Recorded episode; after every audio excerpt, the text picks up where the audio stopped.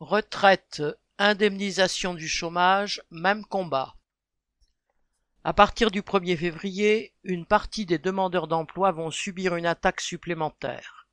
Les nouveaux inscrits au chômage verront baisser de 25% leur durée d'indemnisation, calculée jusqu'à présent selon la règle un jour indemnisé pour un jour travaillé. Maintenant, ils perdront six mois d'allocation, neuf mois s'ils ont plus de 55 ans, Certains échapperaient au couperet, dont les intermittents du spectacle, les dockers et quelques autres. Le prétexte de cette nouvelle attaque finalisée en 2022 est, selon le gouvernement, la nécessité de s'aligner sur la situation économique.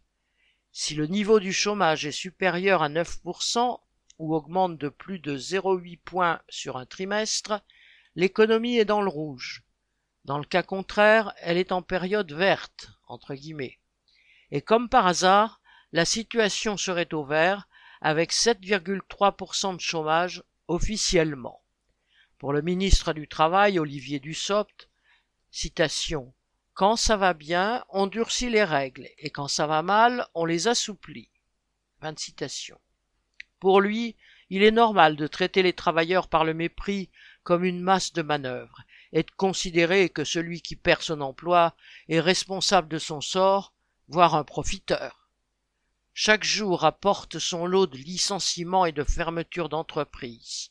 Les radiations de chômeurs se multiplient. À peine un sur trois est indemnisé. Quant au montant des allocations, que le gouvernement prétend ne pas remettre en cause, il l'a déjà été. Avec la réforme de 2021, il a baissé de 16% en moyenne selon l'UNEDIC. Début janvier, Elisabeth Borne a reculé sur une baisse de 40% de la durée d'indemnisation. Elle prévoyait déjà la tempête contre la réforme des retraites.